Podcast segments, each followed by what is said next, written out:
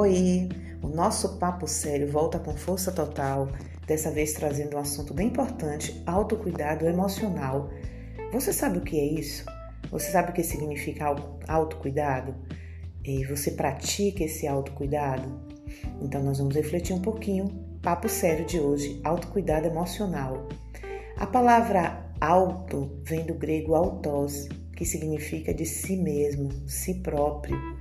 E cuidado, é bem interessante que a palavra cuidado tem um sentido, entre os vários sentidos que ela tem, significa dar atenção. Então, juntando essas duas palavras, nós temos a atenção a si próprio. Então, o autocuidado emocional é isso aí, é você dar atenção a você, às suas necessidades emocionais. Parar para prestar atenção naquilo que você está sentindo, naquilo que você está pensando. O pensamento, né, vai gerando essas emoções. Então, o que é que você pensa, o que é que você sente? E é preciso que nós possamos fazer disso um hábito, porque nós temos o hábito, né, de cuidar da nossa aparência, principalmente nós mulheres. Cuidamos muito da nossa aparência física, né? Estamos com as unhas feitas, né? Às vezes, né, dizemos assim que, ah, eu não saio sem um brinco, eu me sinto nua se não tiver uma argola ou um brinco. Ah, para mim tem que ter a sobrancelha feita. Isso é autocuidado e na parte física. Mas nas, na maioria das vezes a gente pode estar tá esquecendo de analisar a nossa qualidade de vida emocional.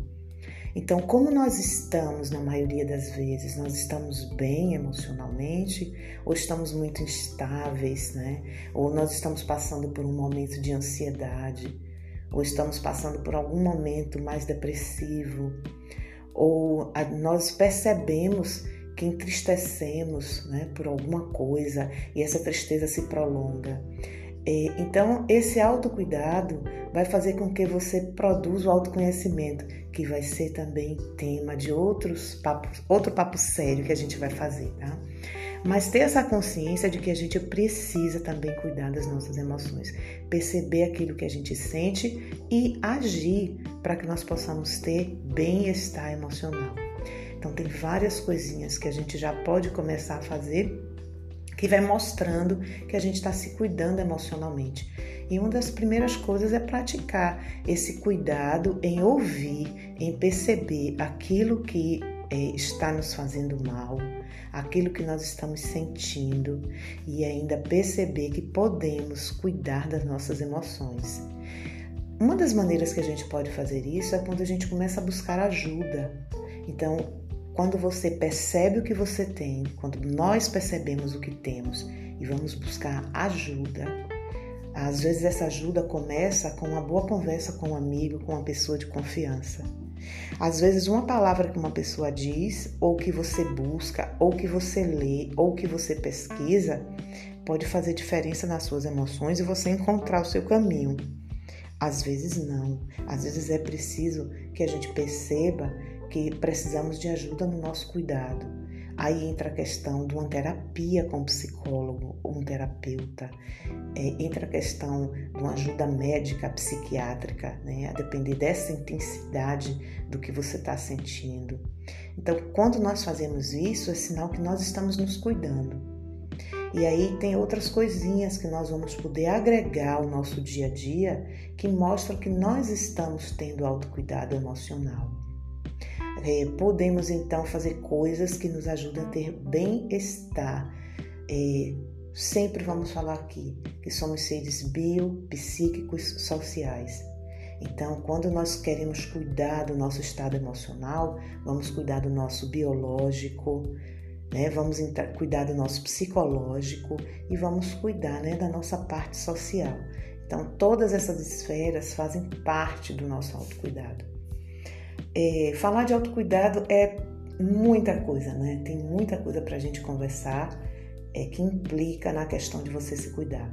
Só gostaria de pensar né, que o que não é o autocuidado, autocuidado emocional, não é egoísmo, porque muitas vezes nós pensamos que quando a gente para para tirar um tempo para a gente, para para se cuidar, para para se ouvir, é a gente deixar de pensar no outro para pensar só na gente. E isso não é verdade.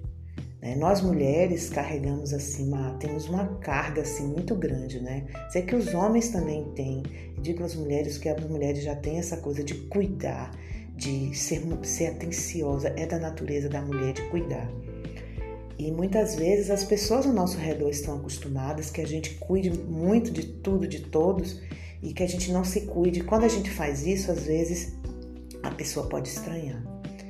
Mas o autocuidado emocional é você achar dentro de tudo que você faz um tempo para você cuidar de você e você se ouvir. Fazer atividades que ajudem na sua gestão emocional. E quando você, como é que a gente vai cuidar de outra pessoa se a gente não se cuida? Aí eu lembro de uma, uma passagem nas escrituras que nos dizem, né? Ama o próximo como a ti mesmo. Então a gente precisa se amar para amar também a outra pessoa. Você não vai dar amor se você não tiver com esse amor. Você não vai dar para seus filhos, seu marido, as pessoas ao seu redor emoções saudáveis se você não tem emoções saudáveis.